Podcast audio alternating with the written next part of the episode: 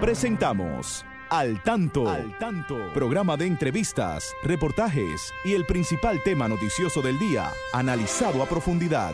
Al Tanto es una producción del periodista Fausto Bueno Bueno.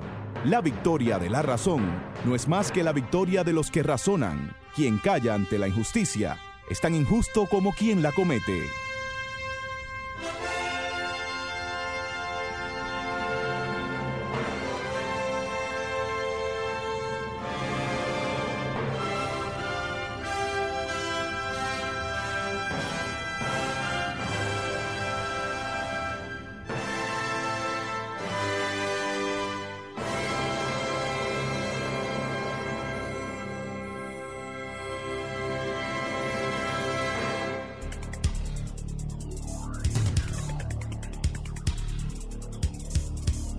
Buenas tardes, buenas tardes amigas, muy buenas tardes amigos. Aquí estamos con ustedes en este su espacio al tanto como cada sábado, llevándoles las informaciones de más interés tanto a nivel nacional como internacional. Saludamos aquí a nuestro equipo, como siempre está Franklin Tiburcio en la coordinación técnica, Christopher Rodríguez, bueno siempre dándonos ese apoyo en Facebook y en las notas culturales, las notas importantes que nos envía la Biblioteca Nacional, Pedro Enrique Sureña.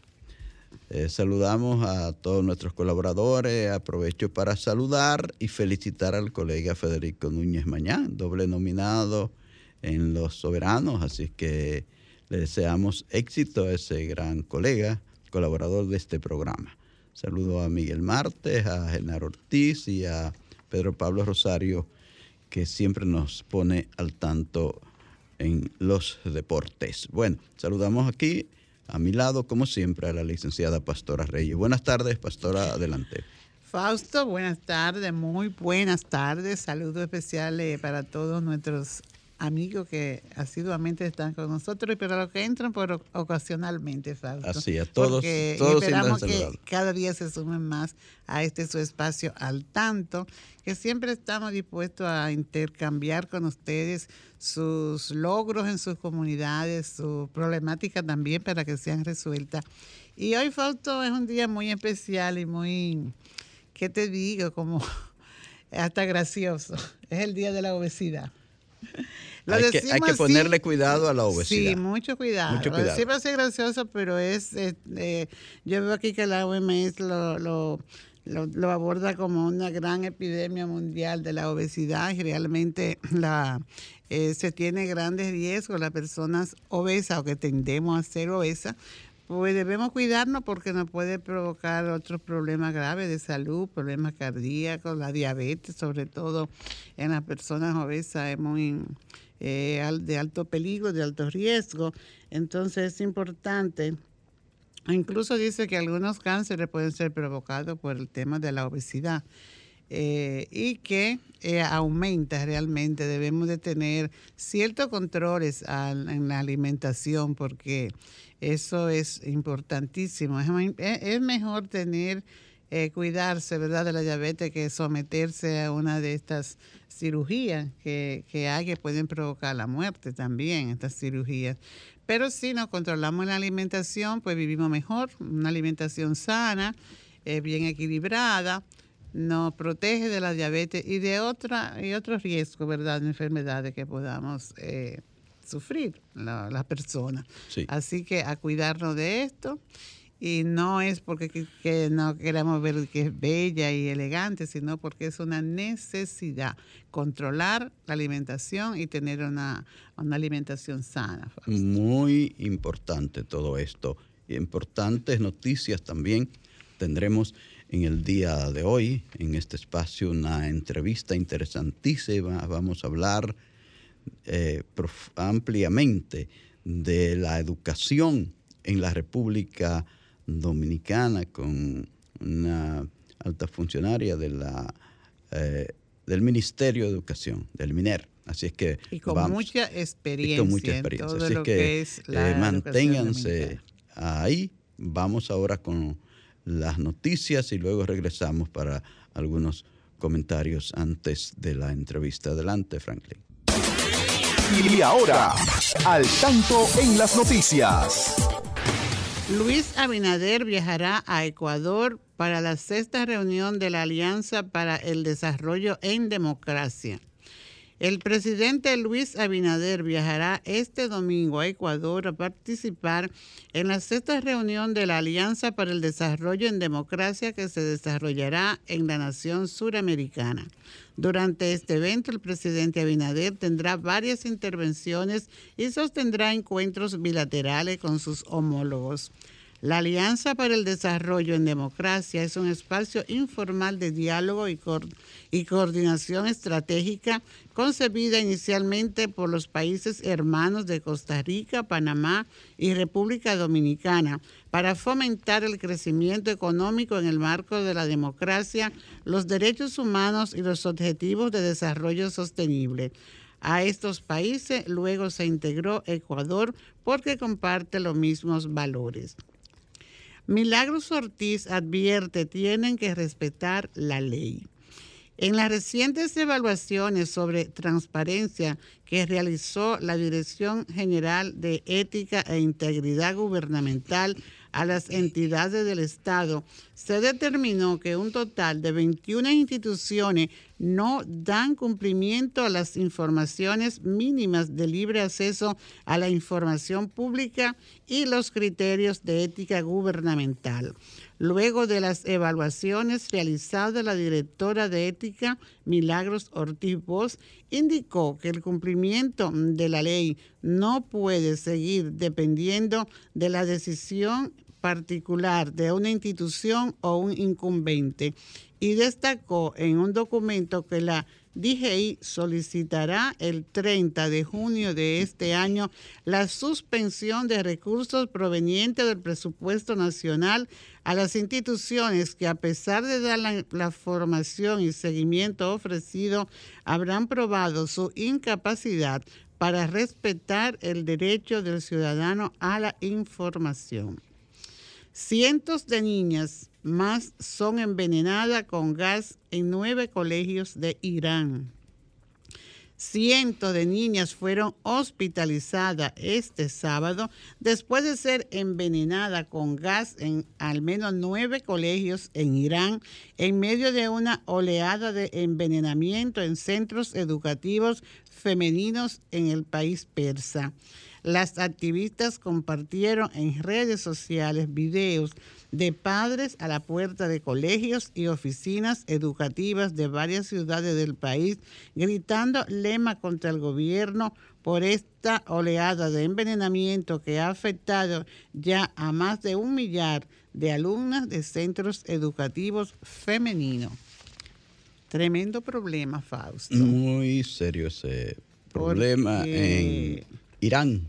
Se quiere borrar o no sé qué se busca con esto de estar eh, envenenando, tratando de... Bueno, eso es de impedir que las niñas estudien. Sé que en esos países de, eh, de religión eh, islámica están obstaculizando mucho a la mujer y se le persigue mucho, se le eh, maltrata, se le mata cuando hay, hasta porque tengan mal puesto el velo, eh, el velo ese, la matan hasta por, bueno, entonces no es raro que ocurran esas cosas en, esos países eh, islámicos, en esos países musulmanes. Hay una lucha realmente de las mujeres, por eso dicen, ahí vi que decía mujer, vida y libertad, porque es una opresión, ¿verdad?, que se, que se tiene y, está eh, por todo el país está se están viendo estos envenenamientos a las niñas. Esos problemas son muy serios en esos países. las pobres mujeres allí sufren mucho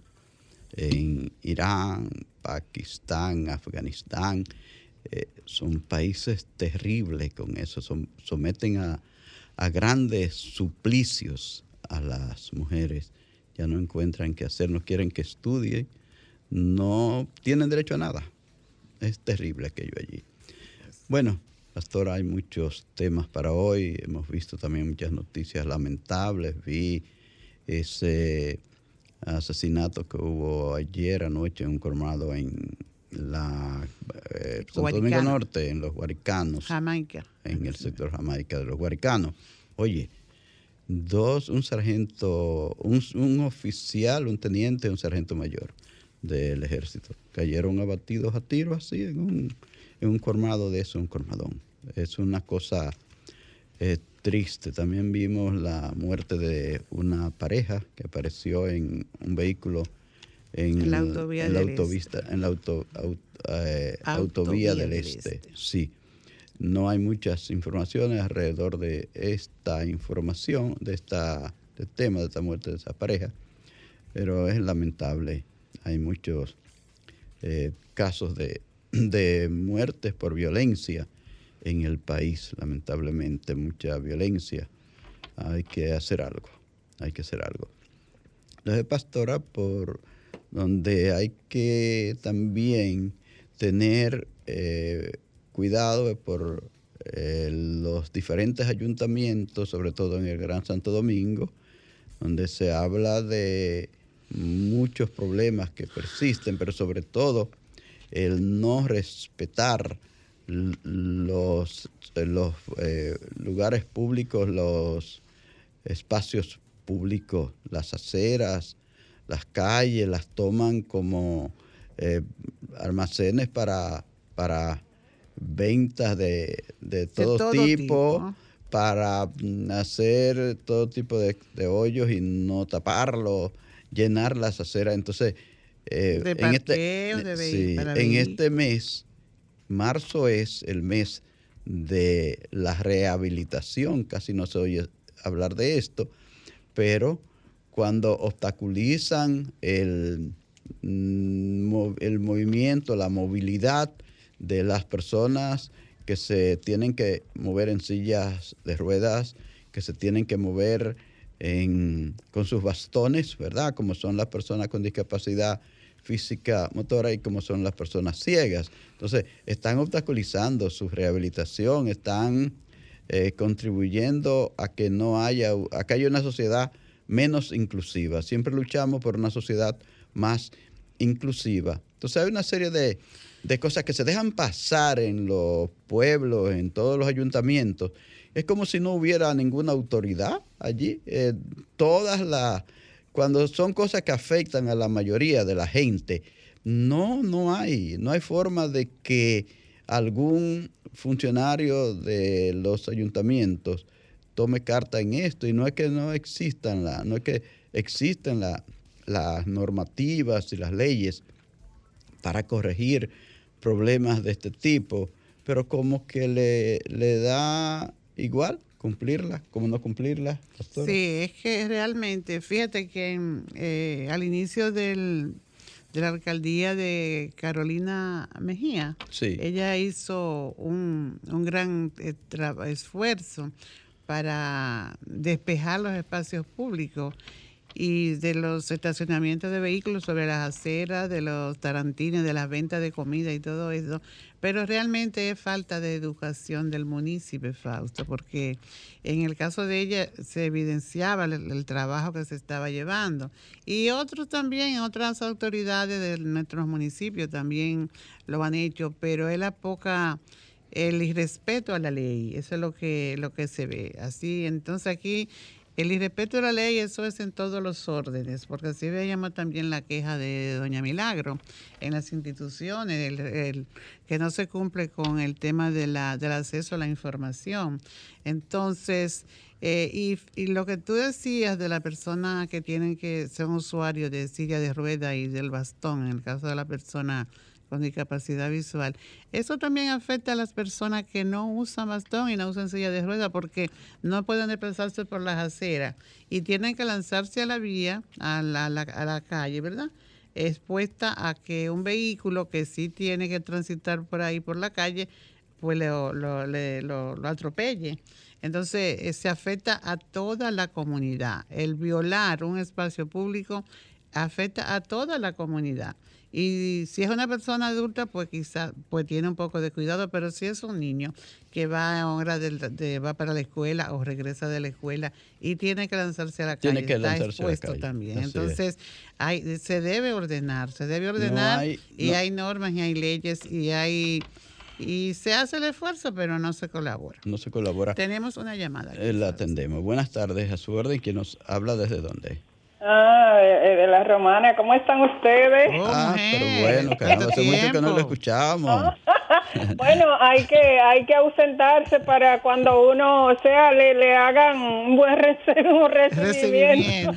Bienvenido, usted es bienvenida aquí siempre. Gracias, mis queridos. Un abrazo para ustedes dos. Gracias o sea, los demás que pueden acompañar ahí en la... Aquí está Christopher y aquí está Franklin Tiburcio. Ah, bueno, un abrazo para ellos dos y su familia también y el pueblo dominicano. Fíjense, lamentablemente la, la cosa de nuestro país dan pena y, y gana de llorar, como decía un señor por ahí. Porque las cosas cuando empiezan mal, la cosa cuando empiezan mal, eh, terminan mal, como se dice, porque la sociedad, todos y todas tenemos que tener la responsabilidad de, cumplir con nuestros deberes. Y, y también falta de autoridad y educación. Eh, en las escuelas yo soy yo soy de la que creo que es un medio el medio más importante para, para educar a, a, la niñez desde, desde chiquito en todo lo que en las casas no, o sea, por desconocimiento y a veces eh, dejadez, falta de tiempo, etcétera, etcétera. Yo creo que la escuela es el mejor lugar para, repito, para educar a los niños en cuanto a todos esos valores y principios de que las calles hay que tenerla limpia como la casa, de que en la calle no se puede tirar basura, de que los árboles hay que respetarlo, amarlo, cuidarlo eh, y, decirle, o sea, la importancia de los árboles, porque ahora mismo tenemos una sequía, oye, pero Dios mío, una sequía que está llegando a un punto de preocupación. Bueno, Dígame. bueno, muchas gracias. no, déjeme terminar, déjeme un segundito. Dijeron que marzo no va a llover. Oiga, que marzo no está contemplado llover. Pueblo dominicano, conciencia, por favor, un abrazo. Gracias por llamarnos. Eh, ¿Otra llamada? No se fue. Bueno, se fue. Bueno, gracias. gracias, señora. Hay una eh, llamada. Sí. Buenas tardes, adelante. ¿Quién nos habla desde dónde? Hola. Buenas tardes, desde el municipio de Consuelo. Oh, adelante, con este municipio de San eh, Pedro de Macorís. Ajá, yo quería decir que no es falta de educación que el dominicano hace las cosas. Yo creo que de maldad, el padre de familia, eh, la ocupación de las aceras y contener y otras cosas. Yo me no me explico por qué las leyes no ejecutan, porque si todo, si pone un tarantín sobre una acera, eso tiene un, un asunto. ¿Por qué no trabajan en eso? Así es. Sí, gracias, gracias por su opinión. Gracias, gracias por su opinión. Hola, buenas tardes. ¿Quién me habla desde dónde? Buenas, saludos. Le hablamos de acá, desde San Carlos. Adelante. Quiero hacer un llamado al ayuntamiento que está haciendo mucho trabajo, pero hay que darle un, un punto de vista a las aceras. Ustedes hablaban de la gente válida. Aquí en el sector viven algunas personas con discapacidad visual. Recientemente, hace dos meses, uno de ellos que conoce bastante bien el sector, caminaba por la calle y un motorista lamentablemente lo se lo llevó, porque anda como loco, me le partió la cadera al pobre Juan y todavía está en cama. Producto de eso, otros que a veces venían a visitarlo cogieron la acera. ¿Y usted sabe qué pasó? Que una niña, una chica, ella jovencita, caminando en la acera minusmálida, pisó uno de estos hoyos que hace la casa para poner un contador. La niña rompió el pie. Oye, eso, qué pena, caramba. Es que, es que yo misma, cuando voy caminando a la acera, yo he tropezado y me he tambaleado porque no hay, eh, es como si usted andara en una montaña rusa, hay un hoyo, una cosa, gente que hace un escalón, otro que hace una rampa para subir, no hay una continuidad. No, y no hay quien le ponga costo a eso. No, hay, en este sector hay gente que ha hecho unas hacer escalones para subir para su casa, y usted va caminando pim pam y un escalón. Ah, sí, es porque lo ponen en el medio ahí sin pensar en, los demás. medio, porque, y entonces en eh, los niños chiquitos, cualquiera hasta los adultos, por Dios, ayuntamiento, nadie le va a usted se va a molestar el vecino que le rompieron eh, lo que tuvo mal hecho, pero 10 lo vamos a aplaudir, porque debemos de ser, eh, debemos dejar de ser, como le dicen a esto, eh, tan populista. Usted rompe, rómpalo y no hay problema que 10 se lo van a aplaudir. Gracias. Gracias a usted por llamarnos, por participar en el programa al tanto y con sus comentarios. Recuerden que este espacio siempre es un programa abierto para sus opiniones y pueden llamarnos, participar al 809-540-1065 desde provincia, es el 1-809-200-1065. Este es un espacio abierto que ustedes son libres de participar, pastora. Sí. Hay mm, personas que están llamando a los celulares. Recuerden que transmitimos siempre a Facebook en los celulares.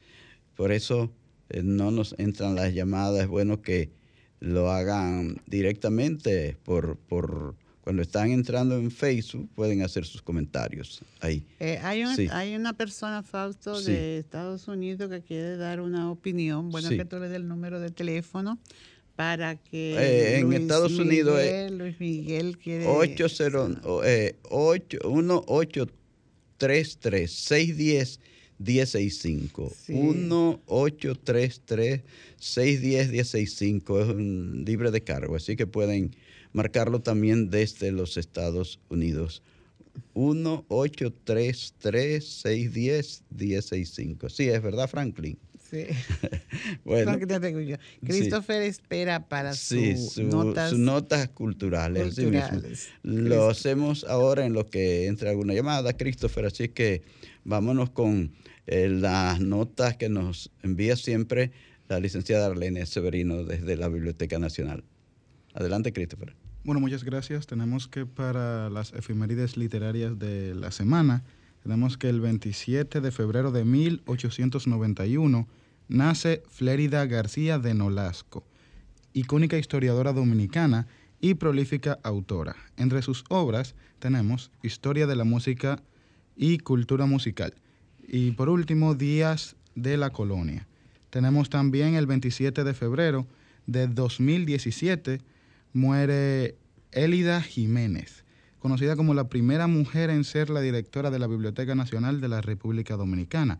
Escribió las obras Historias de las Bibliotecas y Manual del Maestro Bibliotecario. Y por último tenemos que el 4 de marzo de 1932 nace Fernando Casado, conocido como el magistrado de la canción dominicana. Sus interpretaciones de Cómo, de cómo me besabas tú, Una primavera para el mundo y La gaviota son emblemáticas. Entre sus obras están Palabras, Cantos y Testimonios y Tesoro de la Cultura Musical Antillana. Recordando, Sí, sí, adelante. Recordando, como siempre, que las efemérides literarias de la semana vienen por parte de DICEPEDI, la División de Servicios para Personas con Discapacidad de la Biblioteca Nacional Pedro Enrique Sureña. Y para más información acerca de libros en formatos accesibles, pueden escribir al contacto de WhatsApp al 829-540-4101. Gracias, Christopher. Ahora pasamos donde Franklin, que tiene unos mensajes de interés. Continuamos, continuamos, amigas y amigos, en este su espacio al tanto y como les habíamos prometido, tenemos ya a nuestra entrevistada aquí. Se trata de la licenciada Anser Checker. Ella es viceministra de Educación, eh, encargada de los asuntos técnicos pedagógicos del MINER. Es un gran honor tener por aquí de nuevo a la licenciada Ansel Checker. Buenas tardes, licenciada. Muy buenas tardes, eh, Fausto y Pastora. Un, placer estar aquí y compartir con ustedes. Gracias, por dedicarnos este tiempo. Yo sé que tiene un, una eh, montaña de, ocupaciones en ese, en ese minero. ¿Cómo, ¿Cuáles son las tareas principales más urgente que tiene ese viceministerio en estos momentos por realizar? Bueno, nosotros estamos eh, haciendo un trabajo enfocado en mejorar la calidad de la educación, eh, el énfasis ha sido mejorar los aprendizajes y poner el centro educativo eh, como el eje fundamental de nuestras acciones. Y es un, es un trabajo que evidentemente requiere de la colaboración de todos. Específicamente desde el Viceministerio Técnico Pedagógico, estamos inmersos en un proceso de adecuación curricular para eh, aproximarnos más a este enfoque de competencias, a desarrollar en los estudiantes y poder ser eh, pues eh, coherentes, ¿no? Trabajando las competencias que, que se requieren para esta sociedad. Hemos hecho un énfasis también en el trabajo del aprendizaje de la lectura, la escritura y la matemática en los primeros grados. Tenemos un programa nacional construyendo las bases del aprendizaje para fortalecer y garantizar que en ese primer ciclo de primaria los niños y niñas aprendan a leer y escribir, que es o sea, la, alfabetización, que es un derecho fundamental. Y pues eh, junto con, con ese, pues obviamente también hay otros programas de formación continua de docentes, porque sabemos que los docentes son la clave del sistema y también de impulsar metodologías activas, metodología de STEAM, de, que integran la, tecnología para aprovechar los, dispositivos que, tenemos y también eh, trabajando no solo en la formación de los docentes, sino en la formación de los directores de centro educativo, ¿no? de, impulsando el liderazgo en la gestión que es tan importante. ¿Cómo anda el tema de la deserción escolar en el país. Dice que a partir de la pandemia, que hubo tantas dificultades para la educación, han habido muchos jóvenes que se han ido. ¿Cómo está? ¿Cómo anda este tema? Sí, sin duda la, pandemia afectó mucho todo el sistema educativo, diferentes aspectos, y uno de ellos fue la deserción sobre todo en el nivel secundario y en el subsistema de educación de adultos. Y estamos eh, justamente en un proceso de, atraer de nuevo a, la escuela a esos estudiantes y se han hecho campañas en ese sentido. En este año escolar pues se ha ido recuperando, pero eh, sin duda que es una tarea permanente para asegurar el, retorno y, que se y que permanezcan ¿no? hasta concluir. En ese sentido estamos ahora mismo con una comisión de trabajo eh, de prepara, prepara es el nivel medio de adultos, que es el donde ha habido más deserción. Y en esa comisión pues se está trabajando tanto la actualización del currículum, para que sea un currículum eh, pertinente, actualizado, y también eh, la organización de la gestión de estos centros eh, para adultos y mejoras también en las condiciones de, trabajo de los docentes y de los estudiantes que, van allá, de manera que podamos eh, impulsar. ¿Cómo ha ido resolviéndose el tema de la falta de aulas. Siempre se hablaba de falta de aulas y que hay escuelas que estaban en malas condiciones. ¿Cómo ha ido resolviéndose este tema? Eh, sí, nosotros tenemos una matrícula que de hecho ha crecido un poco, eh, dado a que varias personas de estudiantes del sector privado pasaron al sector público y también por la movilidad que se concentra en algunas zonas, ¿no? O sea, algunas zonas de Santo Domingo, de Higüey, donde la, población migra y, crea ahí una demanda. En ese sentido, pues en algunos casos se ha tenido que recurrir a alquiler de, locales para poder atender la población y a cooperación de colegios y, tratando de avanzar en la infraestructura. Se ha eh, remozado o rehabilitado centros educativos para, para poder que estén en, buenas condiciones. Todavía falta, es un déficit eh, amplio en el sentido de que eh, son muchos centros educativos, muchos centros que, que empezaron su construcción y no terminaron por diferentes situaciones legales. Entonces, eso se está abordando. En, estos, en este año se terminaron ya unos 59 centros educativos nuevos y se continúa eh, para terminar los centros que estaban, que estaban en proceso y, detenidos. Y estamos tomando las previsiones para, para poder asegurar que realmente eh, se garantice ese derecho y esperemos que el año escolar que viene pues no, tengamos esos inconvenientes. Bueno, hay una llamada. A veces las personas quieren hacer alguna pregunta. Vamos a ver si hay alguna inquietud para Buena, la Buenas tardes. Buenas tardes, adelante. ¿Con quién hablo y desde dónde? Habla la profe de la zona oriental. Sí, adelante. Ay, pero qué bueno escuchar a la, a la, a la joven. Esa es la licenciada Ansel Checker. Ah, ay, pero mi madre, mira quién es que está ahí. Ah, sí, no, una estrella. Una estrella, sí. Ay, muchas gracias. No, porque por ejemplo, tú sabes que tú trabajaste en primero y segundo. Yo, para que tú sabes que soy una maestra vieja. ¿eh? Así es. Exactamente. Pero mira, una pregunta que yo tengo y una inquietud. El problema de la, por ejemplo, yo soy de la, regional 10. Aquí tenemos un problema y es la falta de maestros en las escuelas. Por ejemplo, están tan lento, por ejemplo, los nombramientos de los maestros. Yo tengo una escuela aquí que necesito dos maestros urgentemente. Ay, Dios mío, ¿qué vamos ¿Por qué no tienes los maestros? O sea, es, que se han ido los que estaban, o cuál ha sido la situación. Tú sabes que, por ejemplo, cuando al comienzo de la pandemia, mucha gente se, se fue a su casa porque ya estaba en proceso de, de jubilación. Entonces, ya tengo tres años bregando con esa situación. Y el problema de los libros de texto, la actualización de los textos, por ejemplo, esa disfunción que hay entre lo que es la guía de contenido y los libros de texto. Por ejemplo, en mi distrito estamos haciendo una evaluación, pero es una evaluación interna, para saber qué necesitamos, qué nos falta. Pero entonces, si no hay una, una correlación entre, lo, entre los que son los contenidos de la guía y los textos, vamos a tener problemas.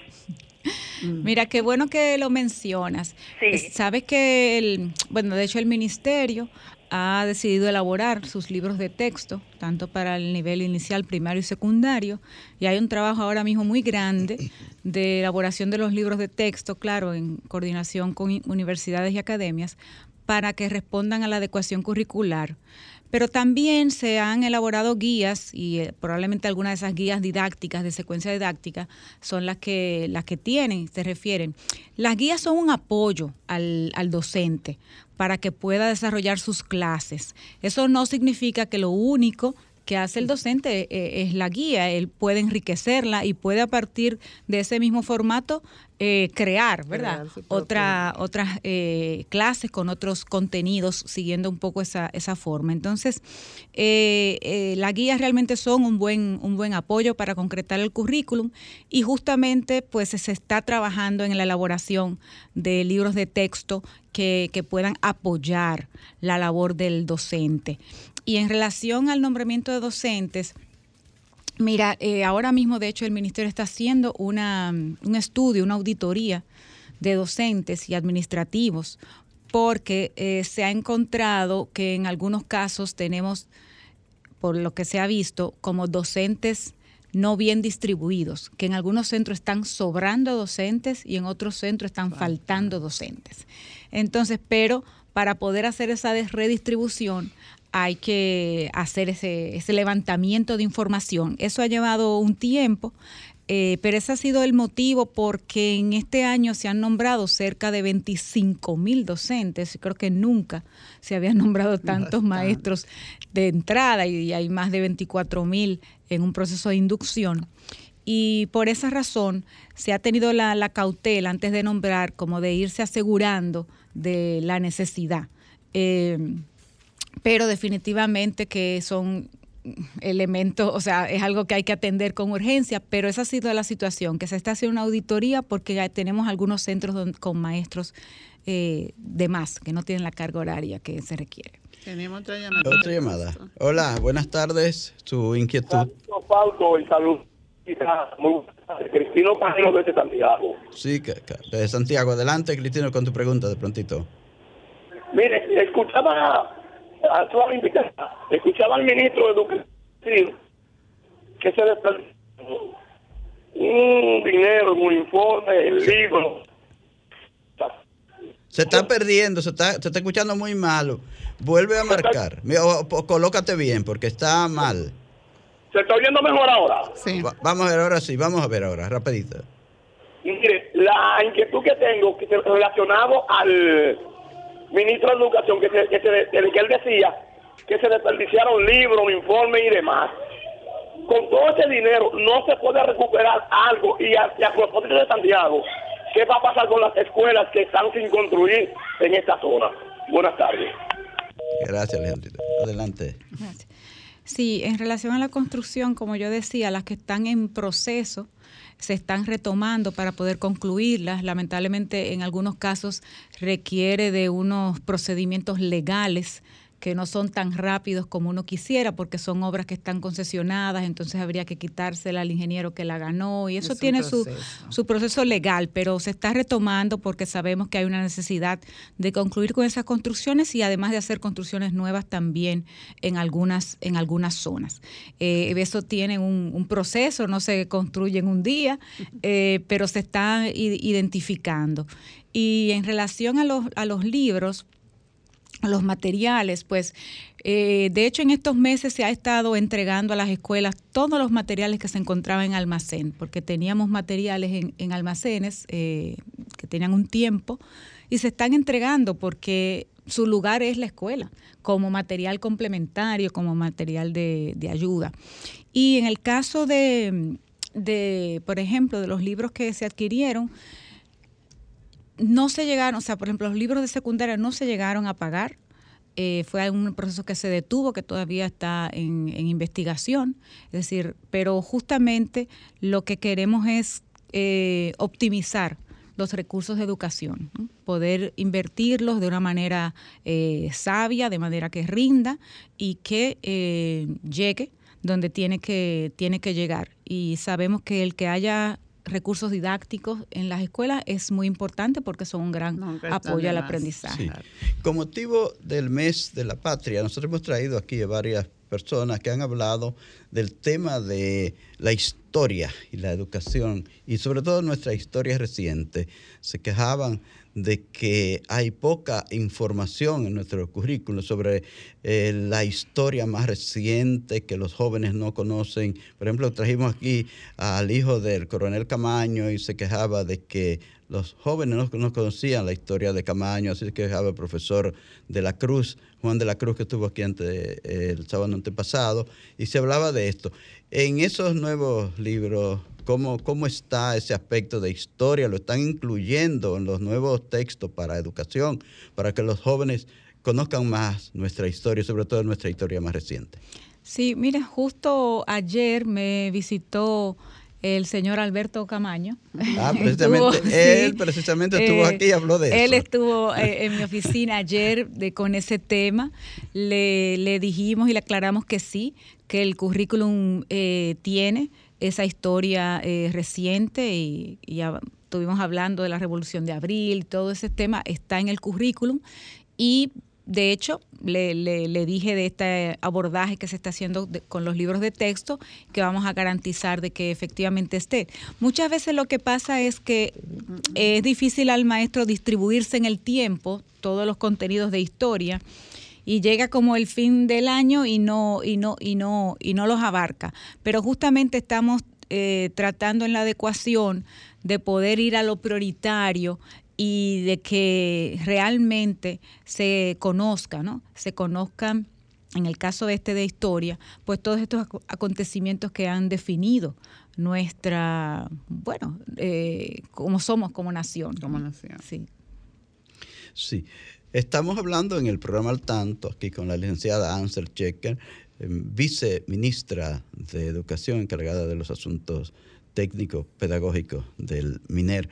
Eh, quisiéramos saber, eh, hablábamos del currículo, escuchaba unas declaraciones de la Asociación Dominicana de Profesores, hablar de que había algún desacuerdo entre MINER y el gremio respecto aspecto del currículo y había otro aspecto más eh, sobre los, los libros de registro. Eh, ¿qué, ¿Cuál es la, posición del de, MINER respecto a esto y si se está resolviendo? Sí. Bueno, nosotros este año escolar 2022-2023 hicimos una adecuación del currículum. No es un cambio del currículum actualizado, sino una adecuación, una revisión y reestructuración del currículum, como dije, para que se vean se pueda visibilizar más esta coherencia entre la competencia fundamental, las competencias específicas, contenidos indicadores y, y se han reagrupado resumido, eh, disminuido en algunos casos o priorizado algunos eh, contenidos, etcétera. Y eso se está trabajando en este año. Este año es de validación. Quiero recalcar esa parte que es de validación, es decir, lo que queremos es, recoger información sobre, eh, sobre este currículum y sobre los registros de grado para poder hacer los ajustes del lugar. O sea que este es un año justamente para levantar esas eh, observaciones, sugerencias que se tengan, porque está establecido como validación. Y quiero también recordar que está mediante una ordenanza 2-2022 que aprobó el Consejo Nacional de Educación. Entonces, la ADP es parte del Consejo Nacional de Educación. Entonces, cuando se aprueba la ordenanza que establece la adecuación curricular y que establece además que esa adecuación curricular va a implicar algunas modificaciones de la evaluación, pues todos estamos involucrados en este proceso. Ahora bien, sabemos que y en este momento hay un proceso de formación y acompañamiento.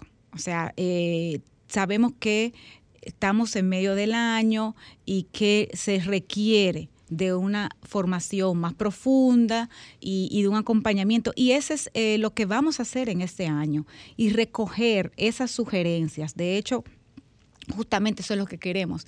No, no simplemente una, no una posición de si se implementa o no se implementa, se usa o no se usa, es cuál es la sugerencia específica de qué ajustes o qué cambios o qué cuestiones debemos revisar para mejorar, porque este es el momento para eh, escuchar todo eso. Y nosotros eh, estamos eh, totalmente, no solo abiertos, sino que hemos creado un instrumento que se está empezando a llevar a las regionales en estas semanas para poder recoger todas esas informaciones eh, de los docentes, porque sabemos que ellos son los que más nos pueden retroalimentar. Lo único que yo he dicho es que para retroalimentar un registro de CIRE, hay que usarlo, porque si no lo usamos, no realmente no vamos a poder hacer buenas observaciones. Entonces es sobre la práctica que, que vamos a poder hacerlo y la idea es que como dije, como es validación, estamos abiertos para hacer cualquier ajuste de cara al año escolar que viene, que sí ya entraría como con una eh, vigencia más con, más definición. Adelante, Vamos a escuchar esta llamada. Ah, oh, Hay muchas llamadas. Brevemente, adelante. ¿Cuál es su inquietud, por favor? ¿Quién nos habla? ¿Desde dónde? Es primitiva eh, para hacerle una pregunta a la distinguida invitada. Qué ah. bueno que está en el programa porque cuando hay información hay más claridad en la población. Distinguida, no es ahora en la administración de ustedes, hay que ser justo. Pero en educación, ¿usted cree que es posible o usted estaría de acuerdo que se dé educación sexual a, la juventud? Gracias. Yo creo que es necesario eh, abordar el tema de educación sexual integral. Es parte del currículum porque los, los estudiantes tienen que tener información. Todos necesitamos tener información para poder conocer y para poder tomar decisiones eh, acertadas en nuestra vida. Todo depende, yo sé que ha habido alguna inquietud en relación a este tema, pero creo que son inquietudes porque están pensando tal vez una perspectiva distinta de la que estamos abordando aquí. O sea, el abordaje que tiene el ministerio es de poder dar información a los estudiantes justamente para que puedan cuidarse, para que puedan respetarse, para que puedan tener relaciones sanas eh, y para que puedan eh, prevenir, justamente prevenir una realidad que tenemos lamentable de uniones tempranas y de embarazos adolescentes que no queremos. Entonces es importante que las personas tengan conocimiento, tengan conciencia y puedan entonces cuidarse y tomar buenas decisiones. Desde esa perspectiva es que lo estamos eh, manejando y como algo integral, dentro de una educación integral, una educación en valores y una educación científica al mismo tiempo. Pastora, yo sé que tiene una inquietud ahí sobre el aspecto de violencia. Es el tema de la violencia. ya es breve, sí, Sí, es breve porque el tiempo está acabando. Pero realmente es, algo, también es una problemática. Así como esta, esta pregunta que te hacía la amiga oyente, que es una necesidad, como tú lo expones. También el tema de la violencia en la escuela. Yo la vinculo un poco también al trabajo que, que debe hacer la escuela con la familia. No sé qué ustedes qué recursos estarán usando, ¿verdad?, desde el Departamento de Orientación o del Ministerio, porque también es algo que interfiere en el proceso educativo, ¿verdad? vimos el caso de ese papá eh, que, interrumpió, ¿verdad?, en, una, fiesta patria realmente, cuando la familia tiene el deber de apoyar esa esos valores en sus hijos. Entonces, ¿qué debemos, qué se hace realmente para evitar estas violencias? Sí, la verdad que la situación de, violencia nos, yo creo que nos preocupa a todos. Es algo que se ve en la escuela porque se, se ve en la sociedad, se ve en la sociedad. Y para trabajar eso, como decías, hay que hacerlo junto con la familia y junto con la comunidad. Desde, desde educación, pues esto es una gran tarea porque no solo el tema es aprendizaje, sino el tema es garantizar el bienestar y la seguridad de los niños y niñas. Y hay todo un, programa de, que se hace con los orientadores y con los docentes para trabajar este tema de no violencia. Específicamente hay un programa muy hermoso que se llama Cultura de Paz.